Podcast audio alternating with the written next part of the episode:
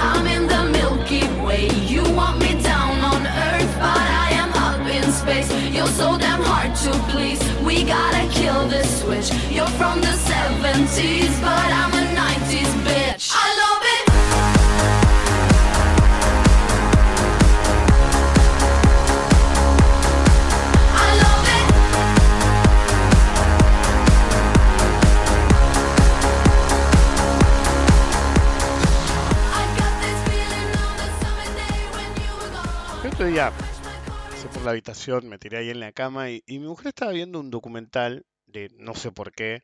Eh, pues le digo, ¿dónde es eso? Eso es Disney, porque ahora todos, pues, es, como quieren cubrir todas las bases, todas las plataformas de streaming tienen películas de todo tipo, documentales y qué sé yo, y em, se había puesto a ver un, documental sobre ruinas eh, italianas, de lugares que habíamos estado, en la mayoría, en uno no habíamos estado, eh, y se había quedado mirando, ¿sí? Por alguna razón relacionada uno con otro, no importa.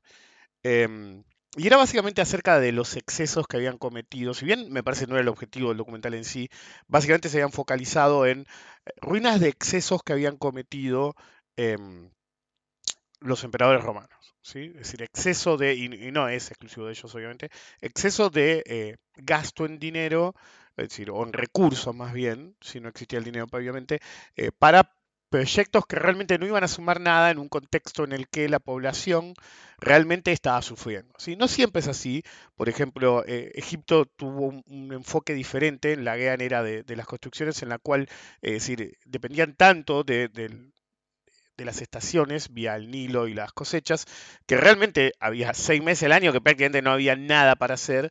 Entonces, medio como que era un programa enorme de obra pública anticíclico en vez de procíclico o de desperdiciar dinero per se.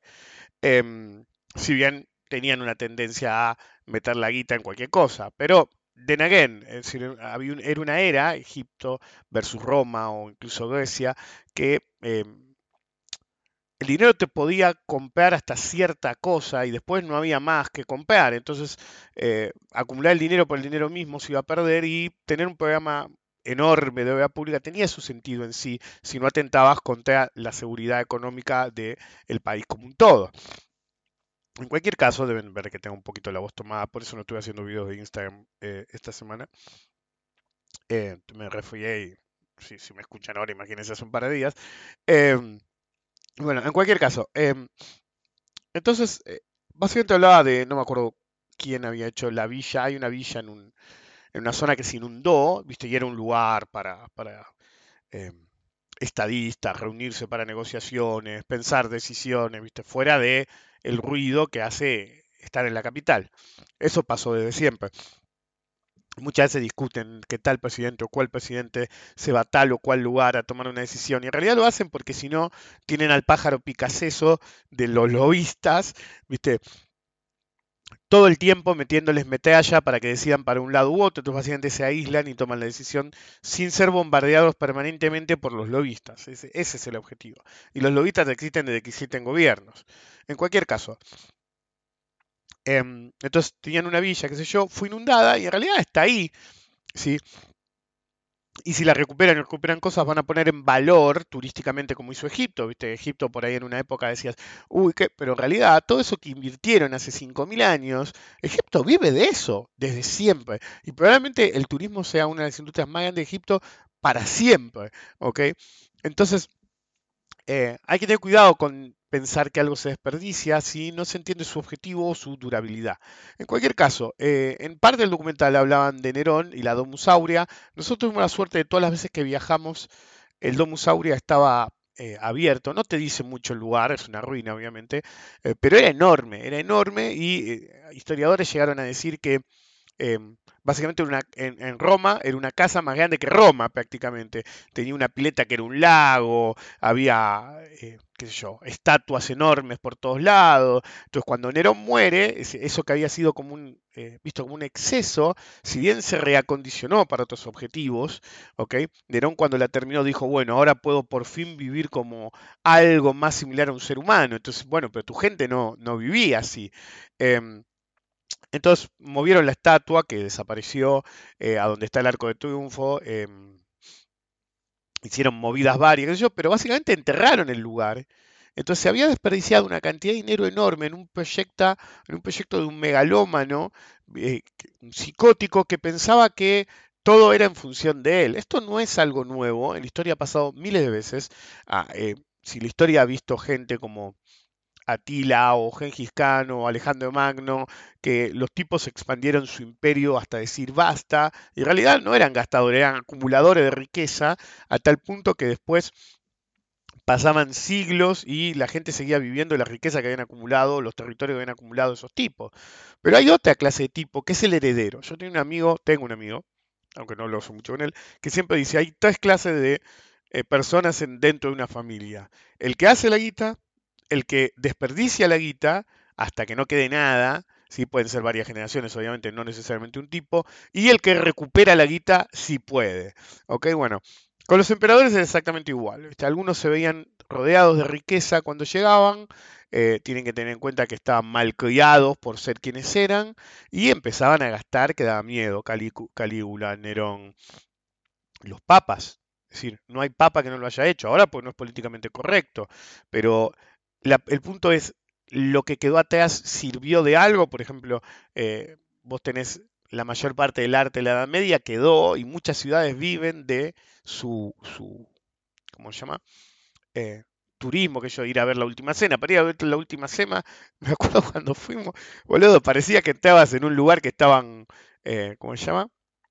Eh, trabajando con virus peligrosos que podían destruir a la humanidad. Es decir, te hacen entrar por una puerta, cierran la puerta atrás, abren la puerta adelante como compartimento, tenés un tiempo determinado, es decir, eh, sacan a esa gente y no es que entre gente automáticamente. Nosotros tuvimos un turno que sí, que veías a los que estaban esperando, pero hasta incluso a veces dejan eh, sin turistas el lugar por un tiempo determinado.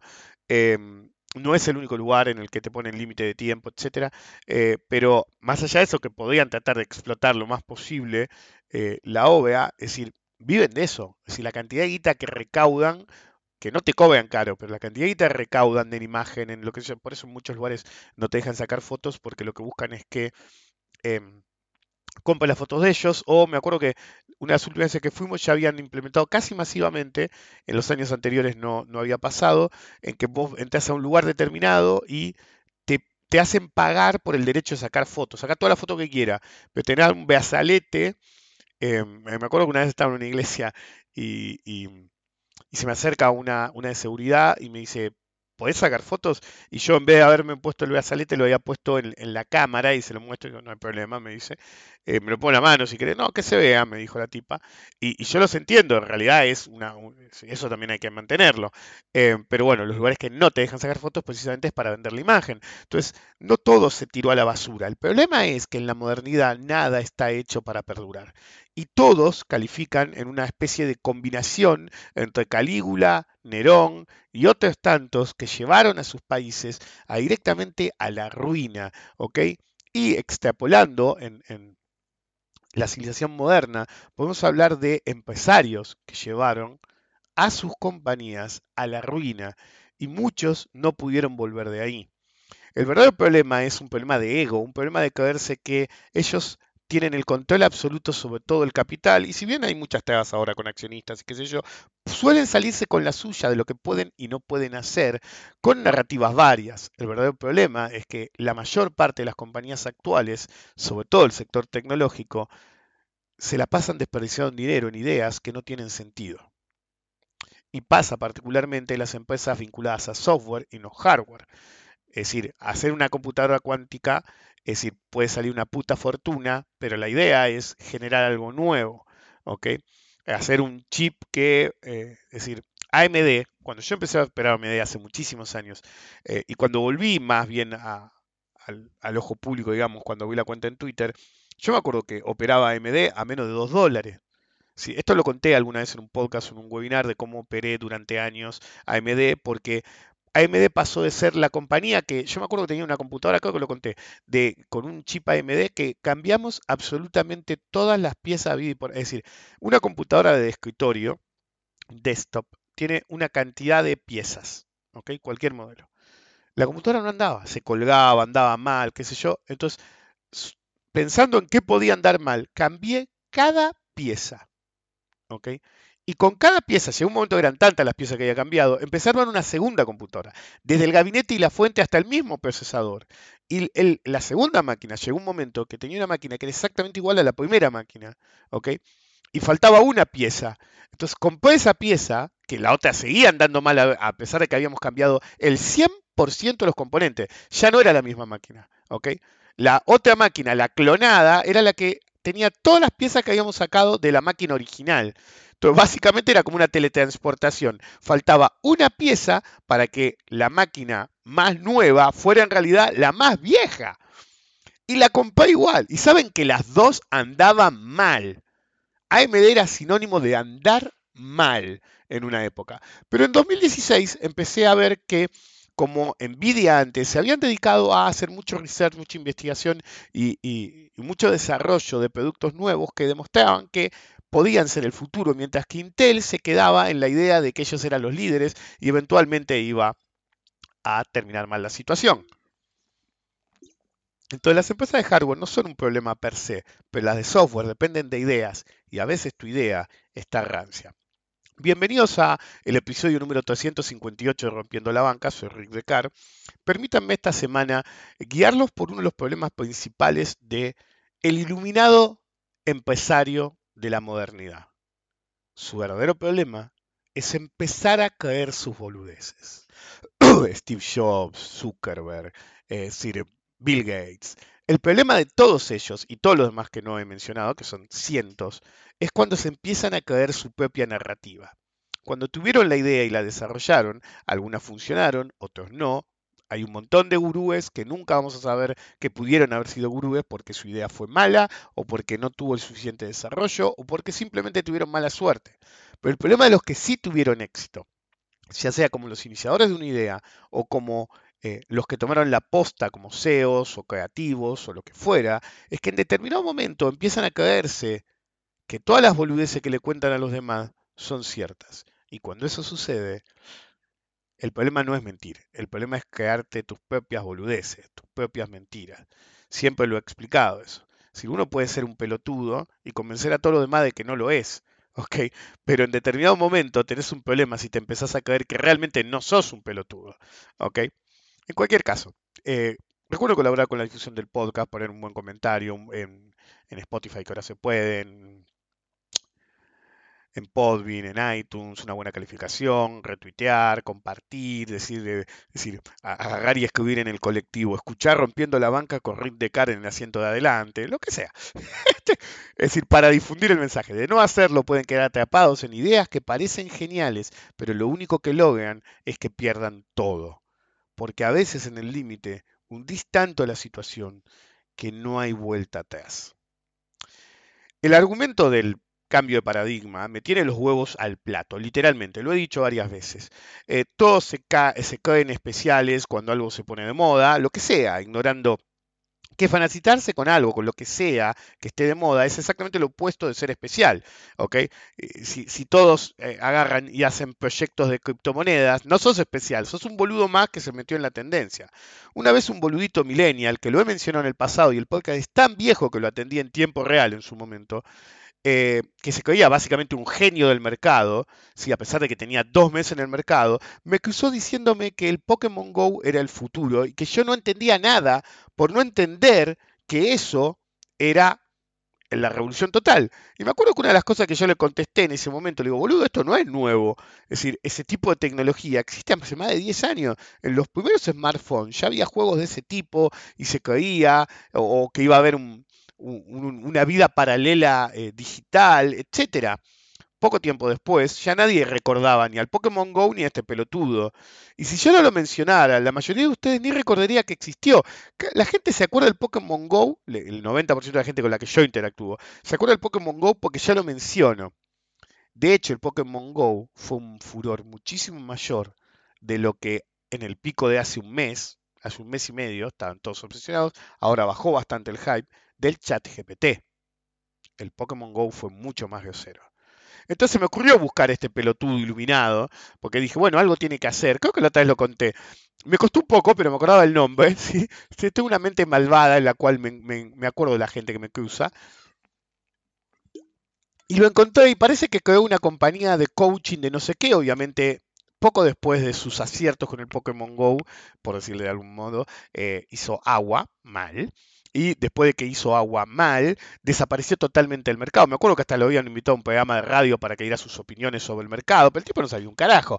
Entonces, básicamente desapareció del mercado em, y ahora está robando con una empresa que armó una sociedad anónima para hacer coaching y hacer cosas extrañas. Porque cuando leí la descripción de la empresa y qué hacía exactamente, dije, no, flaco, está muy equivocado. En cualquier cosa, antes de la inteligencia artificial, ChatGPT, de la revolución de la humanidad por la creación de la inteligencia artificial, jodían con los NFTs. ¿O ya se olvidaron de esa? ¿Que nadie se acuerda de los NFT? Boludo, vos no entendés nada, son el futuro. También eran el futuro, obvio. Resulta que el futuro era un montón de iconitos de mono y pelotudeces, claro. ¿Ok? No entendían la inviabilidad de que un pelotudo ¿sí? Pelotudo de mierda, ¿ok? Sacó una foto de, de la Torre Eiffel y los boludos creían que tenían derechos sobre la imagen de la Torre Eiffel. ¿ok? Y vino alguien más ladrón que ellos, porque los NFTs valían una puta fortuna, ¿ok? y sacó una captura ¿sí? de la captura de un mono que valía como 70 mil dólares y te la vendía a 5 dólares. Pues vos no tenías en los derechos de NFT eh, del mono en sí, sino de la imagen del mono eh, tipo captura. ¿Ok? Y me acuerdo que muchos dijeron, no, mira, el, el, el NFT que compró, no sé, a un millón de dólares em, o 750 mil dólares Justin Bieber hoy vale 70 dólares. ¿Ok? El primer tweet del boludo de Twitter, o no, vale tanto. Y sí, ahora vale 15 dólares. Ok. Eh, porque no valía eso, gente. Por el amor de Dios. Ok, solamente era un montón de... Y después decían, no, lo que pasa es que estaban lavando guita. No, boludo, no necesitabas perder una fortuna para lavar guita, ok. No estaban lavando guita, simplemente cayeron las boludeces. Por eso duró tan poco. Hoy, hoy, ¿quién opera NFTs? Fue el resabio y el golpe final a toda la idiotez de la criptobasura.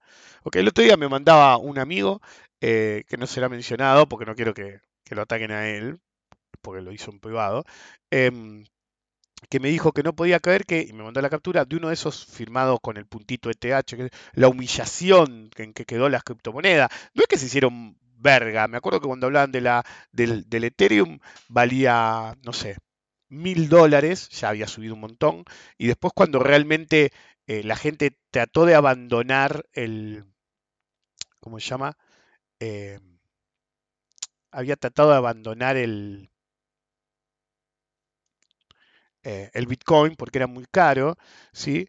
Eh, bueno, el que me dijo, la pifió mal, bueno, valía como 4 mil dólares y me dijo, ¿y cómo va? Y vale 4 mil dólares, pero no fue una revolución. Y no, ahora miro y dice 1730 dólares. Se los cogieron a todos. Ok, las narrativas. Ethereum no es mi preferido por una cosa, es el más costoso, el más mal hecho, eh, incluso de meme coins, comparado con la basura, criptobasura más, es el peor hecho de todos.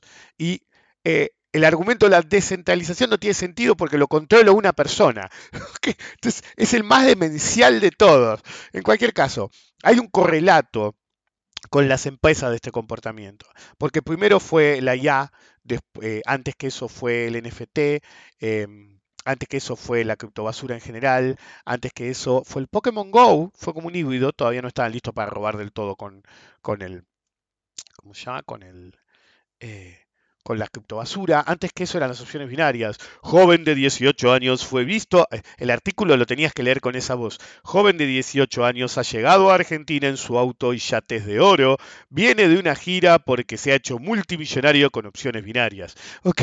Las opciones binarias eran gente que pone 10 o 20 dólares para jugarse a ver si gana 10 o 30 dólares. ¿De qué millones me habla? ¿Ok? Y antes de eso fue Forex. Ahora volvió a ser Forex de nuevo porque es una de las narrativas más fuertes que hay. Porque hay tantas divisas en el mundo que tiene una narrativa más fuerte por más que sea falsa. Em, antes que eso fue los códigos swaps en, la época subprime, es decir, pero antes que reventara, ¿ok?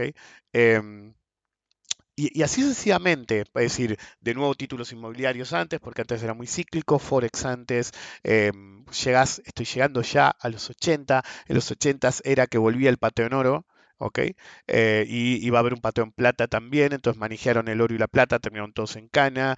Eh, después era la, era de los super commodities justo antes, y ya estamos en medio de los 70. Y después era la burbuja tecnológica de la década, de final de la década del 60 y principio del 70, que era la revolución. Y antes que eso era el, lo que ahora se conoce como el baby boom, que era... Em, el, advenimiento de la superpotencia norteamericana y el advenimiento de la, de la era atómica. Entonces, es como que cuanto más atrás va, siempre hay una narrativa. ¿ok? Y hay un correlato de ese tipo de narrativas con la empresa, sobre todo tecnología actualmente, que está justo en la cresta o en la zona de interés temporal de la narrativa imperante. Y actualmente, desde más o menos 1985, la narrativa imperante es la de la tecnología en diferentes avatares, en las que un ego desmedido de los que llegan a tener éxitos les hace desperdiciar dinero masivamente, creyéndose totalmente iluminados. ¿ok? Voy a hacer el nuevo campus, que, es decir, campus, no sos una universidad, boludo, es un edificio, no me rompas las pelotas, no, porque vamos a hacer el nuevo campus que se va a ver desde la luna. El, otro campus está perfecto, que lo vas a tirar abajo, entonces estás desperdiciando los recursos. Compañías que tenían miles de millones de dólares en cash empezaron a tirarlo en basura antes de la eh, si durante el 2016-2017 con proyectos literalmente faraónicos sin tener en cuenta muchos factores. Por ejemplo, eh, Apple empezó a hacer eso y Apple en inteligencia artificial es un cero. En todo lo que podríamos mal llamar, como estoy diciendo ahora, revoluciones tecnológicas de los últimos 20 años, lo último que hicieron fue el iPad, eh, la MacBook Air y el iPhone. No fueron ideas de ellos, para peor. Em, fueron robadas. Transformadas, pero no tienen una idea nueva desde el iPhone. ¿Ok? Desde el iPhone no tienen una nueva idea. Para que sea una idea. iPhone, iPad, esa generación de ideas fue lo último. Es decir, acumularon cantidades de guita porque realmente em, está muy, muy sobrevaluada la marca, qué sé yo, es decir, con prácticas hasta incluso poco éticas, como no venderte el cargador de lo que compré, así que tengo que comprar el cargador aparte, y bueno, me voy a una compañía que me dé el cargador compatible, ¿ok? Yo, por ejemplo, tengo un iPad, pero que básicamente lo compré, primero compré un iPad, que lo, lo, hace mierda mi hija, lo tiene destruido, y quería ver si yo podía dar los seminarios usando el lápiz para escribir más cómodamente en, el, en la pantalla. Y era un conjunto de cosas. Necesitaba el iPad y necesitaba una plataforma diferente de GoToWebinar que me permitiera hacer eso. ¿Ok? Controlar si no tenía que usar otro programa. Así terminé usando Zoom y iPad. Cuando me di cuenta que funcionaba, me compré un iPad Pro para tener más real estate de escritura. Y me compré el Magic Keyboard y qué sé yo, la mano en coche. Ahora, cuando vos querés usar el, el, path-through de energía del, eh, del Magic Keyboard para que te cargue ¿sí? el iPad sin enchufar directamente el iPad, necesitas un cable especial que no te viene. ¿Escucharon lo que dije? Que no te viene. ¿ok? De hecho, el único cable que realmente cargaba como pass-through apareció por default cuando te venía con el MacBook Air, ¿sí? creo que era el MacBook Air, y yo tengo uno de hecho, le compré una nueva a mi mujer y me dio la otra Mac y yo le digo, no, no voy a poder usar esto. Realmente, si me la dio, le estoy poniendo onda, pero realmente no puedo usar eso. Entonces, estoy, usando las Ultrabooks que tenía antes, para, si, tengo que viajar o algo. Em, no viene el caso. Pero el punto es que necesitaba algo ultra portátil para cuando me tenga que mover y eh, dije, bueno, uso la MacBook Air, te compro una nueva porque te estás quedando sin espacio y yo no necesito muchas cosas. Necesito instalar un par de programas y, a mí me va a sobear el espacio poco que te dieron en la anterior, pero realmente, boludo, es lo más contraintuitivo que existe. Pero bueno, anyway, eh, entonces, eh, en vez de usar todo ese dinero masivo que tenían, ¿sí? hubo un momento que se sentaban en pilas de cash, em, y en vez de distribuir dividendos o, hacer un buen, un buen, research, Apple se durmió, Google se durmió. Y mientras, Amazon se durmió. Fue la, la, que debería estar líder en inteligencia artificial hoy, debería ser Apple. Fue por ahí antes que ninguno, mal llamada inteligencia artificial. Y de golpe apareció Microsoft de la nada. ¿Ok? De la nada. ¿Y por qué apareció Microsoft de la nada? Porque le dieron un shot en el orto a Bill Gates. Solo por eso. ¿Ok? En cualquier caso, el metaverso, que tuvo la super idea Zuckerberg, en un momento Zuckerberg nadaba en guita, literal. No sabía qué hacer con la guita. Entonces, de golpe, agarró Zuckerberg y nos anunció que iba a ser el metaverso. ¿sí? Un nuevo nombre para una idea vieja y ridícula que salió de un libro de ciencia ficción que se llama Neuromancer, de William Gibson. El 90% de las películas que le gustan Matrix, eh, ideas como las ideas que tienen del chip neural, em, como se llama Elon Musk, o las ideas que tiene Zuckerberg, o todas las ideas de inteligencia artificial que ustedes ven que están dando vueltas, todas, absolutamente todas, salen del libro de ciencia ficción. En particular de un libro que se llama Neuromante, sin Neuromancer. Vayan a leerlo y van a ver todos los correlatos. Básicamente Neuromante es un libro sobre una inteligencia artificial que para asegurarse que no, una verdadera inteligencia artificial, que para asegurarse que no van a poder salir afuera con todos los peligros que quieren, eh, que pueden tener a la humanidad, les cortan el acceso a Internet y solamente viven en cajas. Entonces, una inteligencia artificial, que si mal no recuerdo se, llama Wintermute, se toma el trabajo de durante años, ¿sí? planear una situación en la que eventualmente pueda ser liberado. Eso incluye matar a un nene para, para que esconda una llave. Es decir, Imagínense. Pero igual, ustedes leen ese libro y van a ver que, es decir, yo siempre dije, ustedes pueden venir y decirme, Steve Jobs es un iluminado. Y yo le digo, no, yo sé dónde sacó cada idea que tiene, leí los mismos libros, vi las mismas películas. Eh, es decir, por ahí les podemos dar a él, a Elon Musk y alguno más, el, bueno, las puso en práctica, ¿ok? Gante las puso en práctica, pero no digan ese fue un iluminado, alguien más pensó la idea, ¿ok? Es decir, es como el otro día había un cómico que me, llena las pelotas, me parece desagradable, como la mayor parte de los cómicos yankees, que se creen quién sabe qué, pero decía, Steve Jobs era un, tarado, es decir, pero el tipo no iba al punto, no, no, entendía que, ni él entendía que en realidad eran ideas robadas, sino que él decía, eh, él no hizo el iPhone, le dijo a alguien, quiero que me hagas un iPhone, ¿ok? Y en eso tiene el argumento a favor. Bueno, bueno, Musk es igual, es decir, SpaceX, SpaceX sale de un libro que se llama Odisea 3. ¿okay? La idea general de SpaceX es la eh, Odisea 3, la, continuación, la segunda continuación de 2001 Odisea Espacial, en la cual hay empresarios que se dedican al espacio. Y si bien hay otras historias, como ya lo he contado mil veces, esa es la particular. Yo puedo rastrear ciertas ideas a, como leí tantos libros, a cierto libro. Si ustedes me preguntan de dónde sacó la idea de Elon Musk, Elon Musk leyó eso. ¿De dónde sacó la del chip neural? La del chip neural la sacó de Neuromancer y de una película berreta, que es de 1992, que se llama Circuito Imán. En Neuromante, sí, la gente tenía modificada la cabeza para enchufarse un chip, ¿ok? Y el chip, por ejemplo, había uno que era especialista en arte. Entonces se compraba el chip que tenía hasta el último detalle, la última investigación de todo lo que existe en el mundo del arte, todo el tipo se enchufaba el chip, ¿ok? Obviamente William Gibson no sabía muy bien cómo funciona la economía, el chip se supone que valía millones porque era único. Nadie te va a hacer un chip único por millones. Te van a hacer 100.000 chips, ok. No van a valer nada, pero igual te lo vas a poner en la cara, en la cabeza si te interesa eh, la, eh, el arte o lo que carajo sea. ¿ok? Pero bueno, de ahí saca eso. Y ustedes me pueden preguntar, ah, el auto. El auto lo sacó de la historia de Tucker, ¿sí? Que hay una película que se llama Tucker, el hombre y su sueño, el sueño con Jeff Bridges, que inventó el auto torpedo, que era muy avanzado y tuvo a todas las automotrices en contra. Era otra época de, monopolio. ¿sí? Cada idea que él tiene, ¿sí? Los primeros autos eran eléctricos, fieras. Bueno, el primero era vapor, pero después eran eléctricos. Es decir, no es revolucionario un auto eléctrico.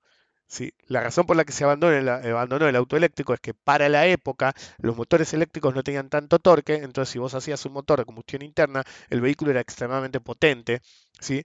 versus los vehículos de esa época. Ahora es exactamente lo opuesto. Es hasta los autos, si no tienen reducido, reducidores, no se dice reducidor, pero bueno, no importa, reductor, reductores de potencia, el problema de una moto, por ejemplo, eh, eléctrica, es que el, motor eléctrico tiene tanto torque que salís de golpe.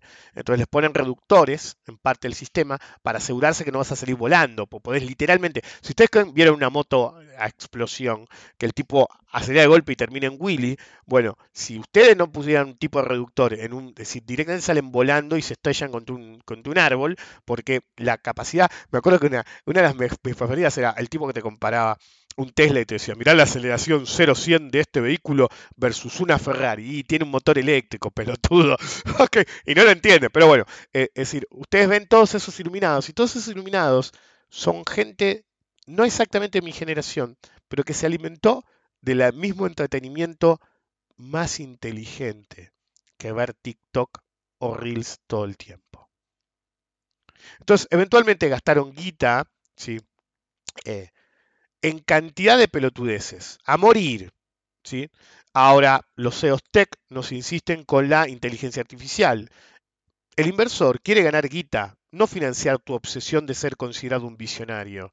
Es así nomás. Ni bien eyectaron, como dije antes, a Bill Gates, ¿sí? cambió completamente el foco de Microsoft y de la nada se volvió a ser un titán. Es decir, Microsoft estaba en el puto horno con Bill Gates. Era una compañía hiper atrasada que no tenía sentido las cosas que estaba haciendo ni las políticas que estaba llevando a cabo. Eh, la madre de las narrativas, generar valor, ¿ok? Es la que predomina, ¿ok?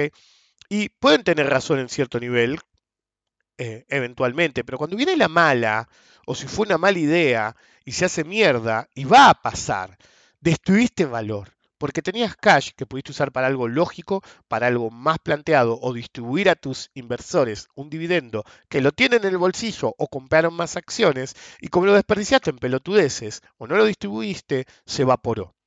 El efectivo lo hubieras cobrado igual, la visión de tu eh, adorado ídolo, no. La idea de valorizar por reinversión no es a favor del inversor, sino de empresas y directores. Queman dinero, pero no lo queman un poco, lo queman a mansalva. Lo queman a mansalva porque es lo que les interesa, agrandar su riqueza personal, porque si la empresa vale más, el bono de ellos vale más, y ellos tienen acciones, pero si algo sale mal, ellos no van a sufrir. Me acuerdo cuando decían, el hombre que perdió más dinero en un solo día en la bolsa es Elon Musk. Sí, pero tiene acciones, ¿sabes toda la que sacó del mercado? Y le siguen dando, si sigue, siguiera cumpliendo opciones, eh, objetivos, le seguirían dando opciones, así que no le importa, ¿ok? No le importa. Eh, yo a veces pienso, eh, en ciertas características de ciertas compañías, pero una de las que más me chocó a través de los años fue Facebook. Cuando Facebook aparece, ¿sí? ahora Meta, eh, era un foro, ¿ok? Es decir, era un tipo de compañía que se había hecho un montón de veces más. El truco de Facebook, a diferencia de em, em, MySpace y todos los demás previos a ellos, era una característica particular fue bien implementado. Entonces todo el mundo sabía que existía Facebook, pero solamente, no me acuerdo si era Harvard, pero creo que sí, solamente la podían usar alumnos de Harvard. Y te descubrían más o menos qué era, y algunos te decían, es como MySpace, pero todos se conocían, ¿ok? Entonces es como que a todos nos daba curiosidad a ver de qué era. Entonces después lo abrieron a universidades, fue muy breve, y de golpe lo abrieron a todo el mundo. Todo, el mundo ya sabía que era Facebook y todo el mundo se quiso meter. La idea no fue de ellos, la idea fue de implementación parcial de em, Google. ¿sí? Google lo hizo con muchos productos en el pasado. Em, particularmente ¿sí? lo hicieron con Gmail. Particularmente lo hicieron con Gmail. Eh, Gmail es lanzado, ¿sí? Eh, y no me acuerdo por cuánto tiempo, pero por un buen tiempo lo podía usar muy poca gente. ¿ok? No es particularmente el futuro el email, si bien es amigable porque básicamente con el advenimiento del smartphone está tan integrado a tu smartphone que funciona. Em, no es tan acerca de qué tan diferente sea. Hay muchos servicios igual, pero eh, la integración le dio, le dio una característica principal que antes no tenía. Pero ese, eh, esa característica de, que no lo podía usar todo el mundo, ¿ok? que fue más o menos en la misma época de que fue creado Facebook, eh, era como que le daba esa noción de que todos querían usarlo, pues, por ejemplo, originalmente te daban no me acuerdo cuántos gigabytes gratis de almacenamiento en la nube. El concepto era bastante novedoso. Eh, y entonces después abrieron las invitaciones y todos querían una invitación a Google. Tenés cinco invitaciones, ¿conoces a alguien que tiene Google? Pero eso es como el, síndrome de Kevin Bacon, ¿viste? Con cinco invitaciones eventualmente alguien te iba a invitar y de golpe ya no era hacer que le todo el mundo fue invitado. Pero lo que hizo más acrítica eso, bueno, Facebook al principio logró eso. Y yo me acuerdo de la primera etapa de Facebook, yo entré como todos los demás, y era reconectarte con gente previa a Internet, que de golpe estuvimos todos en el mismo lugar. ¿sí? Y como estábamos todos en el mismo lugar, empezaron las reuniones de secundaria. Me acuerdo mi reunión de, ay Dios, boludo. Creo que se dio justo en el 20 aniversario, no me acuerdo. No, en el 20, no, en el 10. En el aniversario número 10 del egreso. Yo había egresado antes. Em, pero bueno, alguien me dijo que se iban a juntar, que yo nos juntamos, dice, y, y, dijo, me da curiosidad, como yo realmente no había visto a ninguno más, eh, me dio curiosidad y dije, ¿para qué verga fui? Pero bueno, era tremendo. Y, mm, ¿cómo se llama? Me acuerdo que fue la primera vez que usé la ubicación de GPS para buscar una compañera mía que no tenía auto, yo tampoco tenía auto, pero como iba en remis desde acá, y te dije, te paso a buscar, fue. Em, y, y me acuerdo que iba y estaba usando iPhone en ese momento, eh, el iPhone 3G, y miro el, GPS y se movía la bolita. Yo nunca lo había probado. Decía, increíble, decía yo. Y me acuerdo que mi compañera viene y digo, mirá, se mueve la bolita, somos nosotros, le digo a ella. Y ella se reía. Eh, y después le contaba a mi mujer y te mandó un mensaje, se mueve la bolita. es decir, a mí también pueden asombrarme ciertas cosas que no estaba preparado para verlas en un momento determinado. Eh, para mí iban a pasar, pero por ahí más down the road. Eh, en cualquier caso, después de esa explosión de volverse a conectar con viejos conocidos que habías perdido, Facebook perdió la brújula totalmente. Claro, de golpe tenían a todo el mundo ahí y realmente no habían pensado cómo monetizar, entonces fueron por el lado de las propagandas o publicidades si prefieren. Pero el punto era que en determinado momento, después del primer furor, la mayor parte de la gente dejó de usar Facebook porque el objetivo había sido cumplido. Se habían metido a ver si encontraban a tal o a cuáles o a tales. Eh, entonces, una vez que lo loguearon, ¿ok? La gente literalmente dejó de usar Facebook. Entonces, me acuerdo que después del furor, eh, había habido un informe que menos del 40% de la gente se logueaba por día. Y Zuckerberg, me acuerdo que salió un artículo, estaba enloquecido. Y a medida que no lo logueaban, empezaron a inventar cosas como meterte noticias en, tu timeline o meter los recuerdos, tratando de traer de nuevo a la gente y que no pasara lo que yo puedo, podría llamar el síndrome de MySpace. En MySpace, cuando la gente empezó a dejarlo usar mucho, vos te logueabas en tu MySpace y no veías nada nuevo. Entonces te volvías a ir y por ahí entrabas nunca más o mucho más en el futuro. De hecho, hay un meme que dice, una vez te deslogueaste de MSN em, Messenger sin saber que iba a ser la última vez que ibas a abrir el software. Y eso es falso, porque en las últimas épocas del MSN Messenger ya no lo usaba nadie. ¿ok? Entonces, a medida que cerrábamos el MSN Messenger, sabíamos que no íbamos a volver ahí. La gente ya estaba en otros lugares, ¿ok? Y vos vas donde está la gente. Es decir, es como la gente que te hiciste el Telegram. Todo bien con el Telegram, pero la gente tiene toda WhatsApp. Es así nomás. Y es muy difícil de desbancar a menos que Facebook realmente la cague. Uno de los peores momentos que hubo fue cuando Facebook compró WhatsApp. Que eso viene a mi punto. De hecho, en el momento que yo decidí hablar de este tema, fue precisamente por Facebook y las compañías tecnológicas queman dinero porque sí. Facebook nadaba en guita. Comprometió tantos fondos en la idea del metaverso y todas sus boludeces, el Oculus antes, que era como un juego de realidad virtual, qué sé yo, em, metieron tanto en eso. el metaverso es verso, porque ellos ya estaban en eso, pero no vendía. ¿Ok? Entonces, cuando se puso a hablar del tema de nuevo, los tipos hicieron un pleno para tratar de recuperar que, como venían en el tema, tenían un poco de ventaja tecnológica sobre los demás. Tenían su casquete de realidad virtual, por ejemplo. Y, Apple tardó en lanzar el de ellos. En cualquier caso, la realidad es que tenían un montón de guita ociosa y la desperdiciaron en la idea del metaverso, incluso antes de que el metaverso se conociera como tal.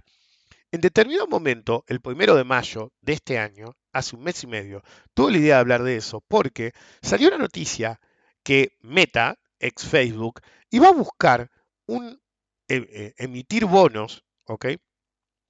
Por 8.500 millones de dólares. Y era la segunda emisión versus el año anterior, que yo lo había leído, pero dije, bueno, es excepcional para invertir en Meta. No, se endeudaron en 10.000 millones de dólares el año pasado y 8.500 millones de dólares este año en un bono este año a 40 años. ¿Quién verga le puesta a Zuckerberg a 40 años? Es, es más riesgoso que comprar hoy, hoy, eh, sí, ¿cuánto terminó? El, el, bono más lejano argentino eh, ay, no lo tengo en D acá.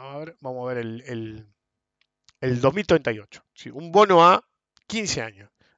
Un bono a 15 años argentino en par, precio par, vale entre 30 y 31 dólares. ¿sí?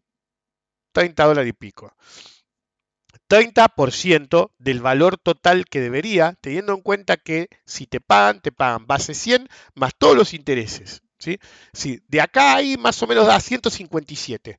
Vos vas a recibir 157 por cada 30 que pongas hoy, a grosso modo, ¿ok? Estoy hablando de memoria.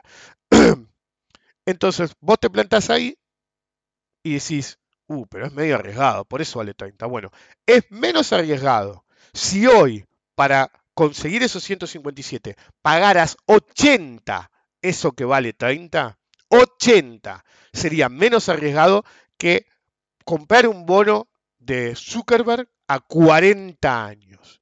Es una compañía que perdió totalmente la brújula, que nadaba en guita, que los ingresos por publicidad se desmoronaron, porque, como yo dije en su momento, la mayor parte de las compañías se empezaron a dar cuenta que la publicidad online no funciona. ¿Ok? Solamente te da ruido. El problema de la publicidad online es que vos haces tu publicidad y normalmente, si la gente te puede interactuar, normalmente vienen todos los trolls a romperte las bolas como persona que publicitó. Vean un segundo.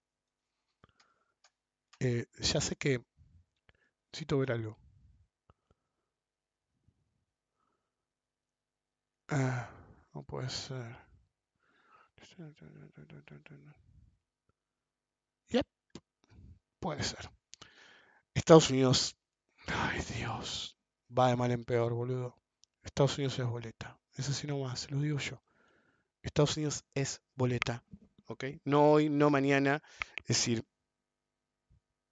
se están hundiendo solos, ¿ok? Y al pedo encima. Em, no voy a ahondar.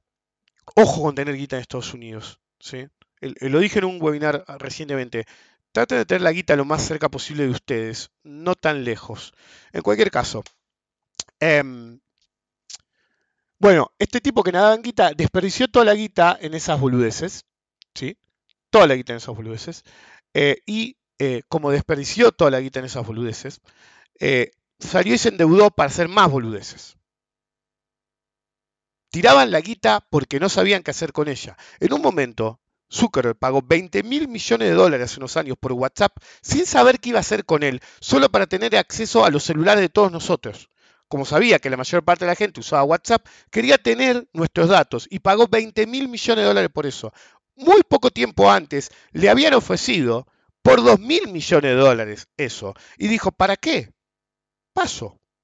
¿Quién en su sano juicio va a invertir en Meta? Una compañía que le ofrecieron por 2 mil millones de dólares, lo que después pagó 20 mil millones de dólares, que a precio de hoy con suerte valdría la mitad, y gastó una fortuna hacer el Facebook Messenger porque decía, total a un clon, como hizo con todo, con, este, trató de hacer un clon de Instagram, no le funcionó, fue y se compró Instagram. Eh, agarró, abrió Snapchat, que yo, es un copiador serial, lo mismo que hacía Steve Jobs. Son copiadores seriales de idea, y cuando no puedo hacerlo, te adquiero. ¿Ok? Es una máquina de perder dinero. Hizo un punto crítico en el cual algún momento la daban en guita, ¿sí? Y a partir de ahí perdían, perdían, perdían y perdían, ¿sí? Tengo que hacer una captura y mandarla, si me permiten.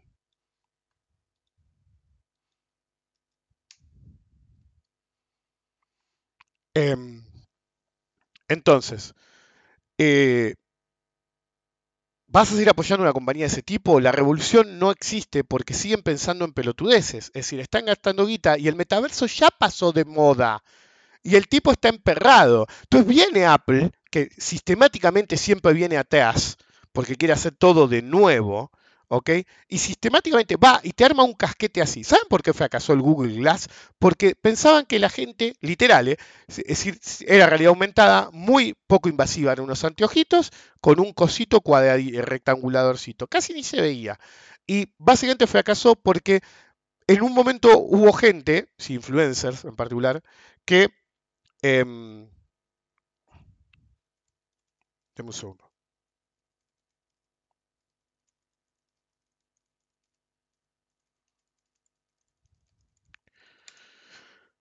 Ok. Em, ¿Qué estás diciendo? Ah, bueno, te vas a hacer ridículo, ¿ok? O cómo vas a aguantar en el cuello. Bueno, el Oculus era menos invasivo, qué sé yo. Bueno, viene Apple y te mete una cosa enorme en la jeta para que vos vayas por el mundo con esa cosa enorme o te quedes en tu casa con esa cosa enorme y te lo cobra a 4 mil dólares, ¿ok? La posibilidad de que eso sea, em, ¿cómo se llama? Eh, viable es cero. Yo no lo hubiera presentado directamente. Directamente yo no lo hubiera presentado. A ese precio la gente hizo, ¡oh! cuando lo presentaron así como diciendo, ¿cuánto? Ok, ni digas el precio, decir que estás trabajando en él si, si querés monetizar eso. Em, pero igual, fue. Eh, literalmente demencial, totalmente demencial. Eh, entonces, si vos te pones a parar en situaciones así, ¿sí? Tenés un factor enorme en contra, pero enorme. Si llegás tarde a una tecnología que realmente no tenés la garantía de que funcione, gastaste una fortuna en ella, estás despreciando dinero. La gente se olvida, ¿sí? que por lo menos en las, por ejemplo en las criptomonedas en los NFTs, pero en la criptomoneda en particular, vos tenías una ICO, ¿sí? un nuevo proyecto, blockchain, monedita, eh, o como lo quisieras llamar, por semana. A veces tenías dos y tres en una semana. Había newsletters sobre próximas ICOs, una atrás de la otra. Porque sí, un empresario quema dinero, ¿sí? Pero la gente quema algo peor, tiempo. ¿Ok? Entonces, tenías cientos de proyectos que involucraban miles y miles de programadores, expertos en sistemas, que gente que sabía de matemáticas, que se metió en la psico. La mayor parte sigue dando vuelta por ahí, nadie le da pelota, 500.000 estafas. Es decir, cuando lo haces así, mucho después va a haber consolidación, incluso si sobrevive, pero se vuelve un momento en el que vos decís, ¿what? ¿De verdad? De verdad. ¿Ok? Entonces, eh, si vos te planteas esto, ¿ok? Y decís, ok, no hay problema, es decir, hicieron este proyecto X, ¿dónde está esa gente? Porque ahora ya no hay 500.000 ICOs. ¿Y dónde está esa gente? Algunos, no todos. Todo ese talento se pierde porque mucha gente queda em, muy sentida y se va a trabajar un trabajo de mierda o no. Y dice, bueno, está bien, voy a trabajar en tal lado, qué sé yo, bla, bla, bla. Bueno, perfecto, trabaja en tal lado, no hay ningún problema. Eh, ahora, si vos tenés en cuenta ese factor, en IA ahora, en inteligencia artificial, que no es inteligencia artificial, están todos. ¿Y qué hay? 7 millones de proyectos de la misma gente que hacía 7 millones de ICOs o 7 millones de NFTs o ideas revolucionarias. Pero son todas las mismas. Sí, son todas ideas de, ah, no, porque vamos a reconocer el audio y el, audio que reconocemos vas a tener y vas a poder, eh, ¿cómo se llama? Eh, Vas a escribir un libro sin escribirlo. Escribiste un libro con chat GPT, te dicen unos pelotudos. Ok. Em, transcripciones de inteligencia artificial. esas las probé a propósito. ¿sí? ¿Por qué? Porque antes de eso yo ya tenía un proyecto de ese tipo. Y antes de eso yo había intentado. Y había una, una, eh, una característica principal, lo conté la otra vez, que cuando yo decía, hola, soy Rick Descartes, en vez de poner Descartes como si fuera un nombre, y si fuera una IA, debería identificar que estoy usando la palabra soy, entonces eventualmente la primera palabra es un nombre y probablemente la segunda también, sistemáticamente te ponen Descartes, el auto, cuando te reconocen, incluso estás en reconocimiento de español. ¿ok? Pero había una peor, que no me acuerdo qué palabra era o combinación de palabras, que por alguna razón me ponían chatanuga. Literal, ¿ok? Chatanuga, pero la puta que te parió. Bueno, yo cuando corría en reconocimiento no IA, Amazon, etcétera, previos que había tres o cuatro, después probé los IA y de nuevo, Rick Descartes, Chatanuga, pero boludo. Es la misma mierda y le pusieron un moño nuevo. Ah, no, pero no. Es decir, nosotros integramos porque ahora vos vas a poder poner era una noche oscura y pedirle a el chat GPT que te tire una nueva y vas a escribir un libro con el chat GPT, ¿ok? No, flaco. no funciona así. O, ah, no, bueno, hay una que probé que me encantó, me dije esto debe ser triste. Pon el nombre de tu compañía. Sí, Fearless Capital. Eh, ¿Cómo te llamas? Rick Becar. Eh, ¿A qué te dedicas? Finanzas. Aquí tenés tu página. Entonces, vas, agarras una sesión incógnita, ¿sí? o en otra máquina, y le pones decir, ¿cómo te llamas? Juancito Perón. okay. ¿Cómo se llama tu compañía? Elupite Capital. ¿A qué te dedicas? Finanzas. Aquí tenés tu página. Era exactamente igual. Y por alguna razón decía Rick de Car de Morón.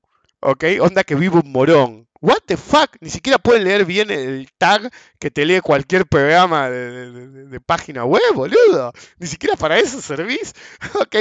Entonces hay un montón de IAs y todas hacen más o menos lo mismo. Ok. Algunas tienen características diferentes, pero casi todas son las mismas. Son familias, knock-off de knock-offs. Y cada día que pasa hay otro knock-off. Es como en algún momento entre las criptomonedas, las opciones binarias y la...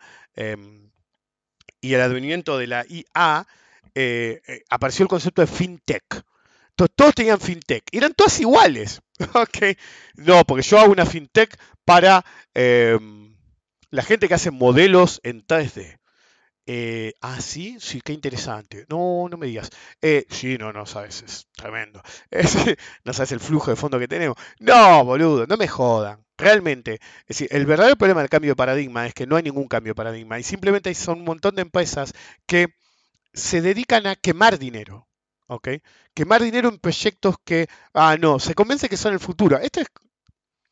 Yo tenía un amigo, ¿sí? que el padre era un químico, uno de los mejores químicos de Argentina. Y si ustedes tomaron helado, ¿ok? En zona sur, el helado no se hace solo con, por Marte, nada que sea, se hace con ciertos químicos.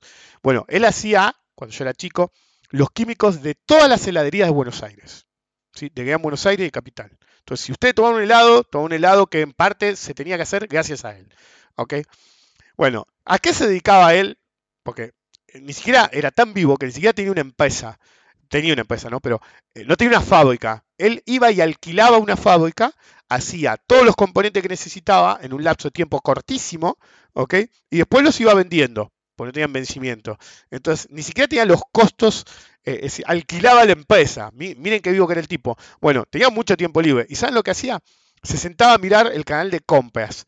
Y se compraba cualquier boludez. Y cada boludez, ¿viste? yo iba a la casa, que yo tenía 14, 15 años, ¿no? y decía, no sabes lo que compra de Pablo. Este, esto, ¿sabes cómo te pone en forma? Me acuerdo la vez que era, era una especie de flecha que publicitaba Chuck Norris y te apoyabas en la panza la parte de la base de la flecha y tirabas de unos mangos de la parte delantera de la flecha. Era una cosa así. Ok, bueno, el tipo cada vez que compraba algo, obviamente tenía un depósito lleno de esas pelotas, y cada cosa que compraba era, esto es el futuro. Decía, esto es el futuro. Ok, bueno, y el tipo era re vivo, pero para él todo era el futuro. Bueno, los empresarios son iguales, se comen, viste, vienen a ponerles un negocio o lo miran o estaban viendo Bloomberg y dicen, qué sé yo, y de golpe te quedas mirando, oh, no, mirá, la IA. Es decir, hace poco Amazon reunió a todos sus programadores estrella porque había un, descontento dentro de la compañía porque se pensaba que realmente no había proyectos de IA y que estaban quedando atrás. Entonces el encargado dijo, no, no, nosotros estamos desarrollando IA, qué sé yo. Y después un programador en off dijo, ¿quién? ¿Sí? Porque el líder estaba diciéndole a todos los programadores de Amazon, ¿sí? a todos los principales que manejan todos los proyectos de Amazon, que no, que estaban gastando cantidad y que iban a, pasarlos a todos por arriba. Entonces se juntaron todos cuatro y después uno se fue de boca y dijo, ¿y quién está al cargo? Porque estábamos todos acá y ninguno de nosotros está a cargo, que tiene otra compañía que no conocemos. ¿Ok? Entonces te quedaste atrás. ¿Y por qué? Porque estabas desperdiciando guita en alguna boludez más, como poner un Zeppelin, una tecnología de la década del 20, de hace 100 años, para que salga, es decir, es el oxímoron total, o como se pronuncia. ¿okay? Una tecnología hace 100 años, un Zeppelin, ¿sí? y haces que del corazón del Zeppelin salgan un montón de drones para entregar paquetes, que es una tecnología de eh, actual, pónganle. Usa un camión como UPS y deja de romper los huevos, hermano. ¿Ok? Hubiera citado esa guita en otra cosa. El cambio de paradigma tiene esa característica en la que ciertos empresarios que se consideran iluminados gastan dinero a morir. Mi consejo es, si ustedes están enfrente de una compañía que gasta dinero a morir, salgan de ahí. ¿Sí? No inviertan en compañías en las que la persona que está a cargo se cree un iluminado o usa narrativas de iluminada. Cuando piensen en cambio de paradigma y en los superempresarios y superempresas actuales que son el futuro o características nuevas que quieren imponer, que son el futuro. Recuerden que incluso en Estados Unidos, de los cientos de empresas cotizantes de hace 100 años, prácticamente no queda ninguna. Y fue el país más próspero de los últimos 100 años. Con las cosas que están haciendo últimamente, eso no va a durar mucho. ¿sí? La estrella de Estados Unidos está cayendo a una velocidad terrible es impresionante. Que un sábado yo levante la vista y vea algo como, hermano, este, van a ser Estados Unidos mucho tiempo. Miren Inglaterra, no es que se va a transformar en un país bananero, aunque no estoy tan seguro. Em, pero realmente da que pensar que hagan ciertas cosas o tengan ciertas actitudes o que permitan el nivel de políticos que tienen actualmente o de empresarios que tienen actualmente. Estados Unidos en general, los empresarios en particular, se caracterizan por quemar dinero todo el tiempo en proyectos que no tienen sentido, porque piensan que el dinero no se va a, acabar nunca. Y recuerden esto, cuando te querés dar cuenta, si desperdiciaste toda la guita, la guita se acabó. Nos vemos la próxima.